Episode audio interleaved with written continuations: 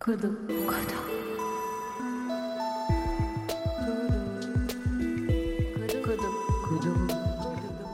Aujourd'hui, au micro de Codo, on met à l'honneur Massimo Santanicchia.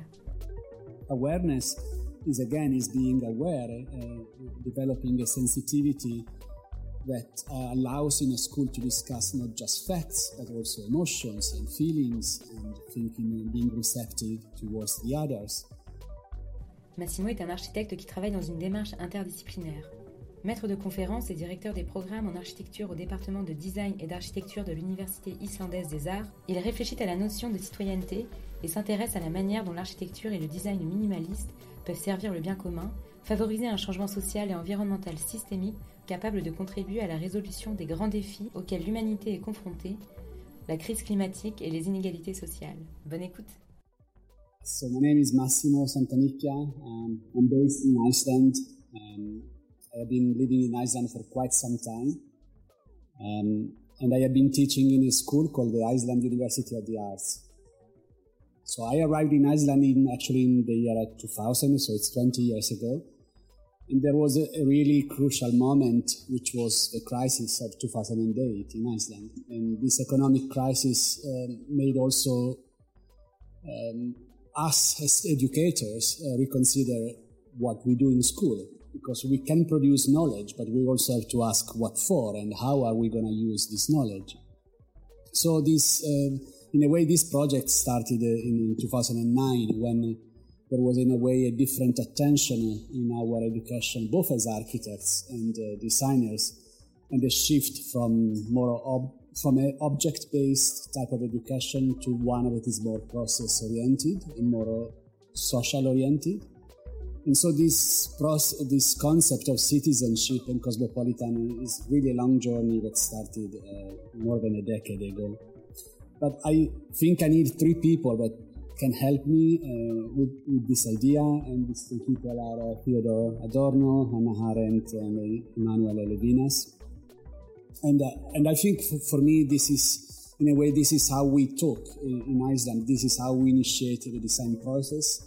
And we initiate it not in a way from a color or from a, from a page or from a form, but we try to initiate it from, uh, from something that we think it's really important to discuss it in, in a classroom.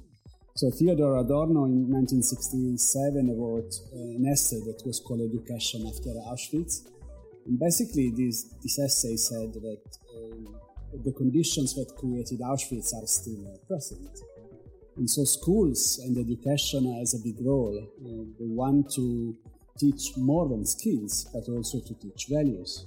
Uh, and they have to teach students and teachers also to make questions. So how can we create, how can we teach values and what values and what type of conversation can schools uh, initiate?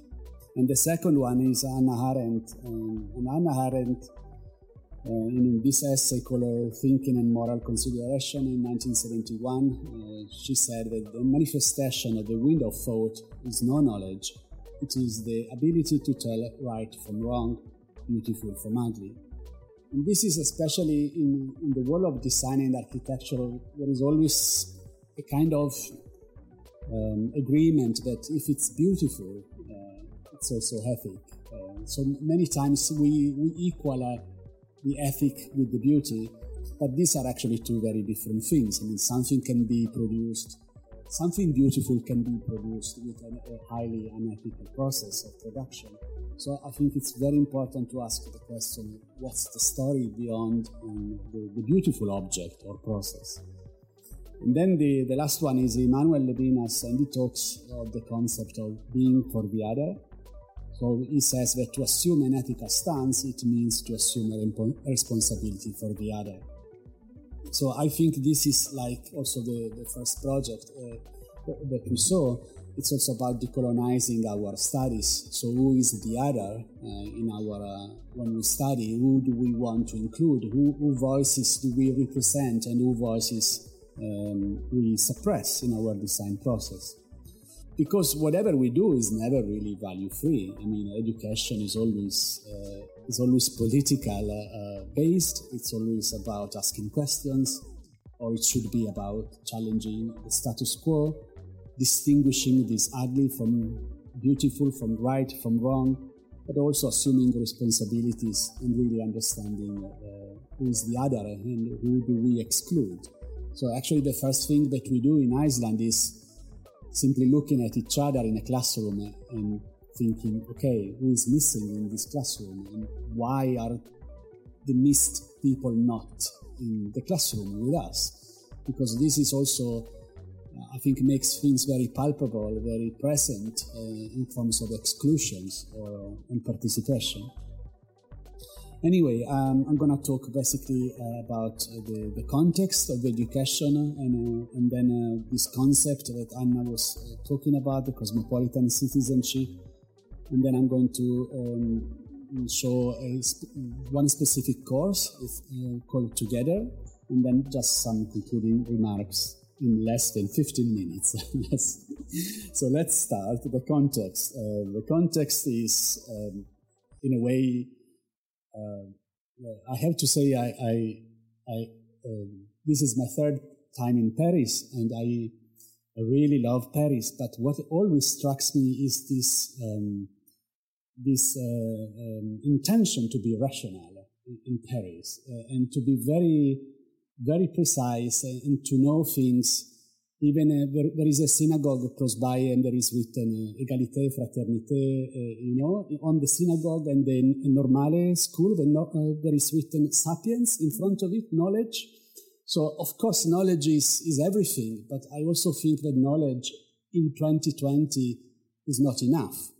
And what I think a school should also promote is the sort of activism. Uh, and how can we also leave the safety of our classrooms and our design studios and try to uh, create of engagements with problems that we think are really uh, important and real.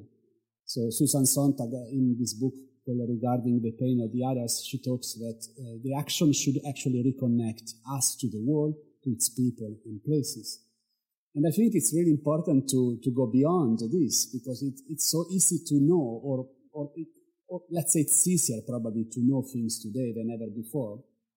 But this shouldn't make us indifferent to the problems of the world. Maybe this is even a human quality. Uh, I don't know. John Dewey uh, last century was talking about Kodak fixation, and he defined it as a photographic attitude that reduces the citizen's role to the one of a spectator, which is detached from reality. So the, the, the, goal is how can we uh, reconcile, uh, maybe in a convivial way, with our reality? How can this be part of our uh, education?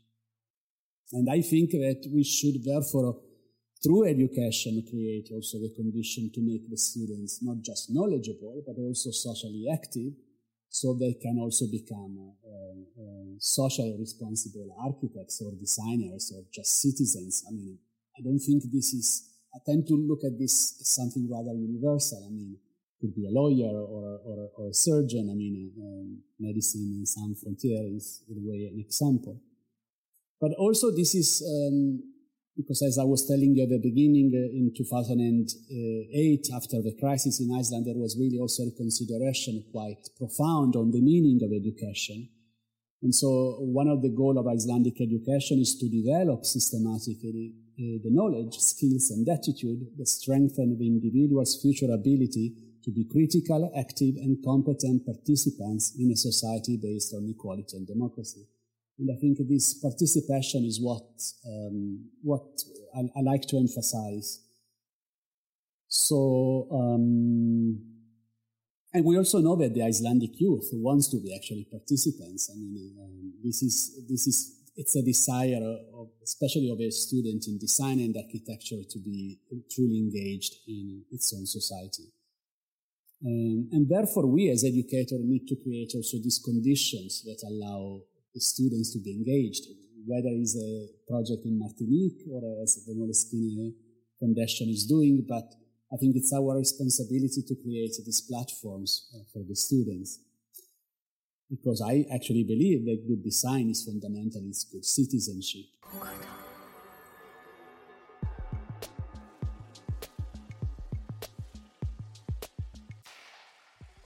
But, um, and so the question is how can we promote good citizenship in education?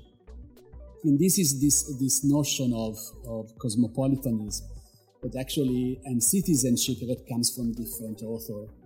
Uh, one is an American educator called, called Henry Giroux, and he, he defined the, the, concept of citizenship education as based in critical thinking, in social awareness, and in social action. And I think this is probably one of the many ways to say the concept and the way of working that we share. I mean, I see a lot of, of this in your work. Uh, um, but critical thinking, it means fundamentally challenging the, the status quo, it means asking questions. Um, but also, this, uh, in educational terms, it also means that the educators have to, to be receptive and, and have, have to accept also the provocation that, and maybe even the conflict that are associated uh, with this critical thinking. Awareness is again is being aware, uh, developing a sensitivity that uh, allows in a school to discuss not just facts but also emotions and feelings and thinking and being receptive towards the others. And, um, and then uh, the social action is basically based on establishing a collaborative participation among the different stakeholders that are not only the students but also of course also the teachers and other form of participants. So a citizenship education is therefore it's relational, is holistic, is always political, is based on collaboration.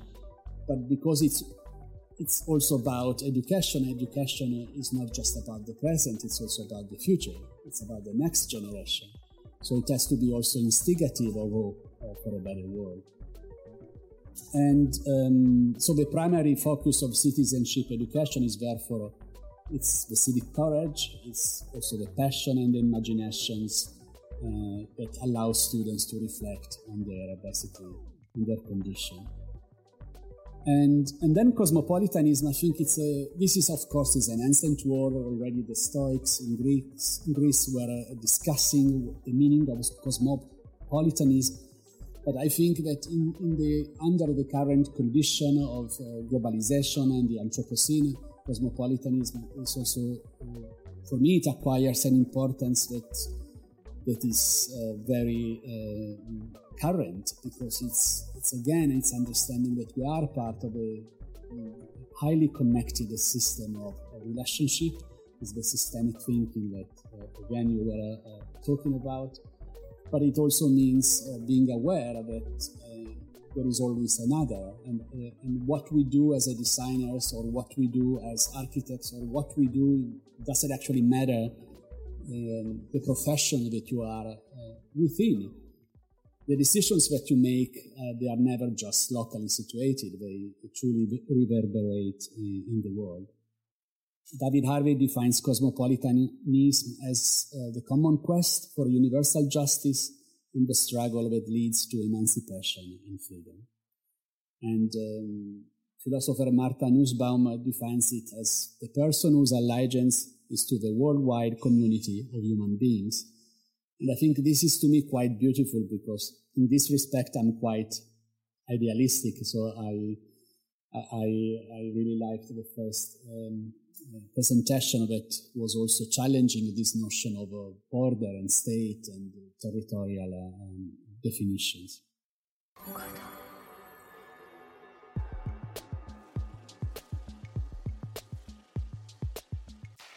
So a cosmopolitan education is therefore uh, is unique, is place-based, is acutely aware of the state of the world, is caring, is caring, sorry, not scaring, well, could be scaring, but, uh, and um, yes, so it's, it's this notion of care and notion of fundamentally caring for the other.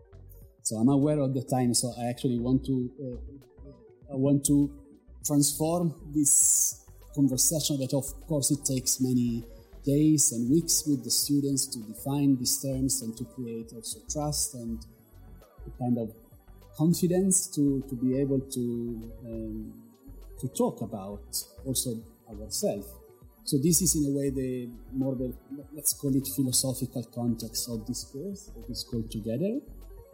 And this is a course, uh, it's a design course at the Iceland University of the Arts and it's a course that is actually open to all the students. So even though I am an architect uh, by education, but we collaborate uh, in an undisciplinary way. We don't say um, interdisciplinary or multidisciplinary. We simply say undisciplinary because even within the same discipline, people can, can be actually very different. And this course starts uh, by allowing the students to bring into the classroom uh, important issues that they think are important, that needs to be discussed. And, and, and this is basically how the course starts. I mean, it's the simplest, uh, shortest brief, brief in the world. We simply say that uh, we want to hear what the students have to say. And, and, this is done because it's also a small context in Iceland. And, um, and we spend a lot of time actually. The first week, uh, we don't use even a pen or a pencil, we just talk to make the ideas very fluid. But this course started in 2004. We have developed 28 projects. We have involved 225 students with, uh, from 25 different countries with the help of 53 teachers with, uh, from 10 different countries.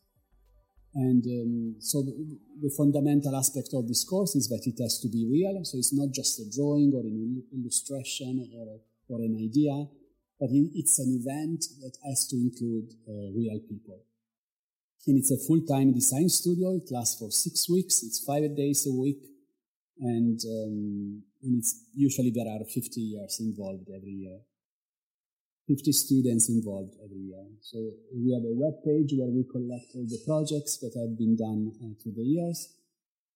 Um, and the fundamental tool of this course is um, the dialogues. I mean, that's how we express ourselves.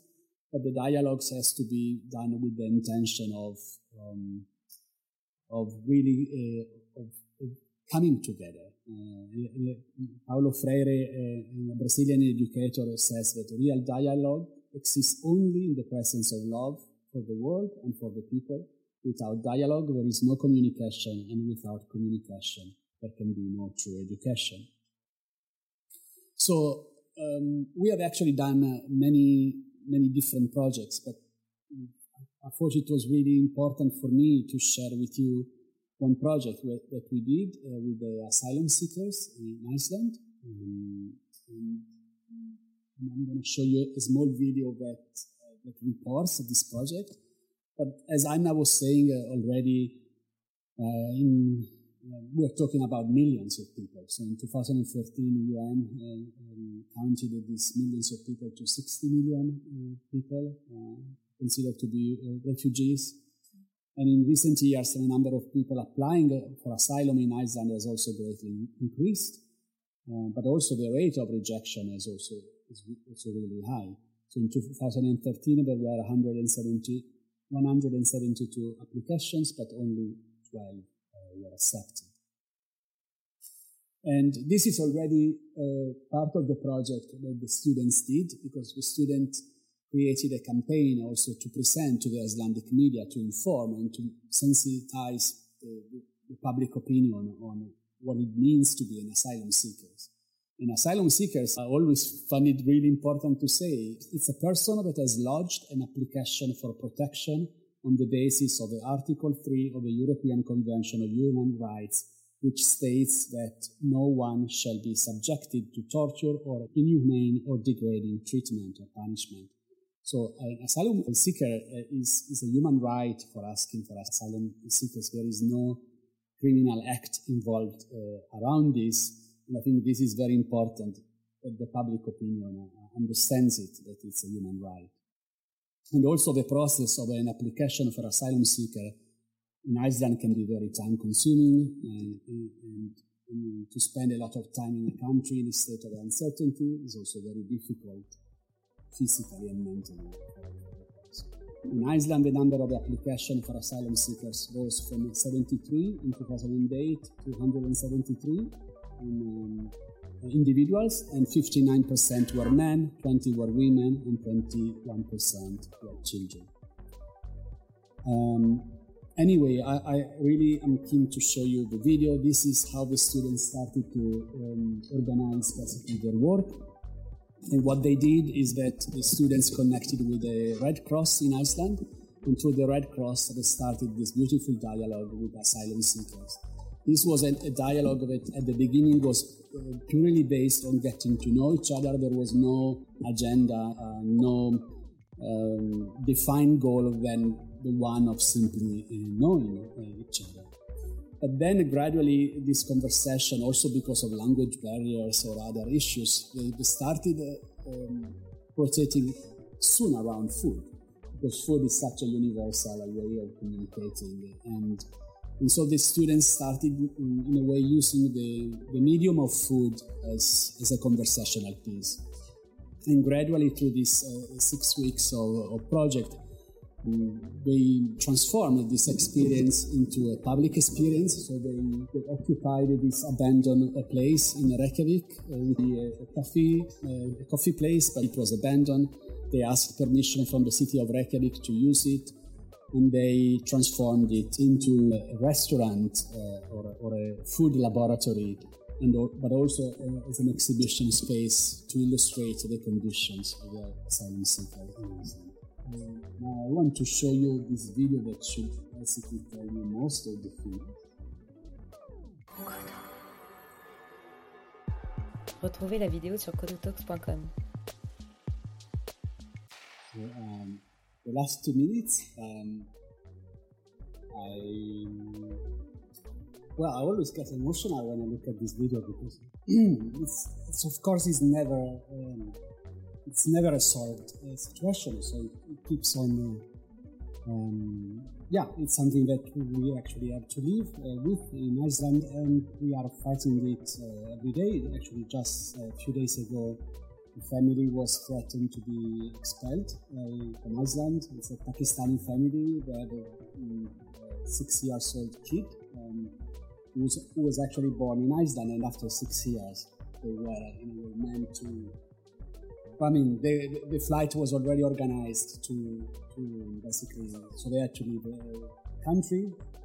It was so wonderful the, the way the population of Iceland actually react to it. The school organized an event uh, to uh, they uh, collected 16,000 signatures in a city that has 110,000 inhabitants. And then the signatures were uh, given to the Ministry of Foreign Affairs anyway the story ended well and the family is friends in Iceland. But I'm just saying, you know, you can never relax. You always have to constantly guard basically this um, the liberty to allow people to be in the country.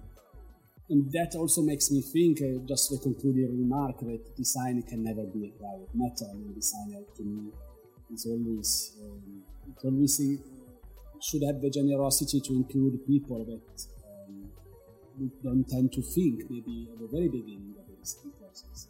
And therefore it requires critical thinking, therefore it, require, it requires an awareness that needs to be discussed in the classroom. And uh, most important, it also requires that action that can really things differently, whether it's collecting 16,000 signatures or organizing an event where the condition of asylum seekers is discussed, but I think it's very important to, also it. That's it. Thank you.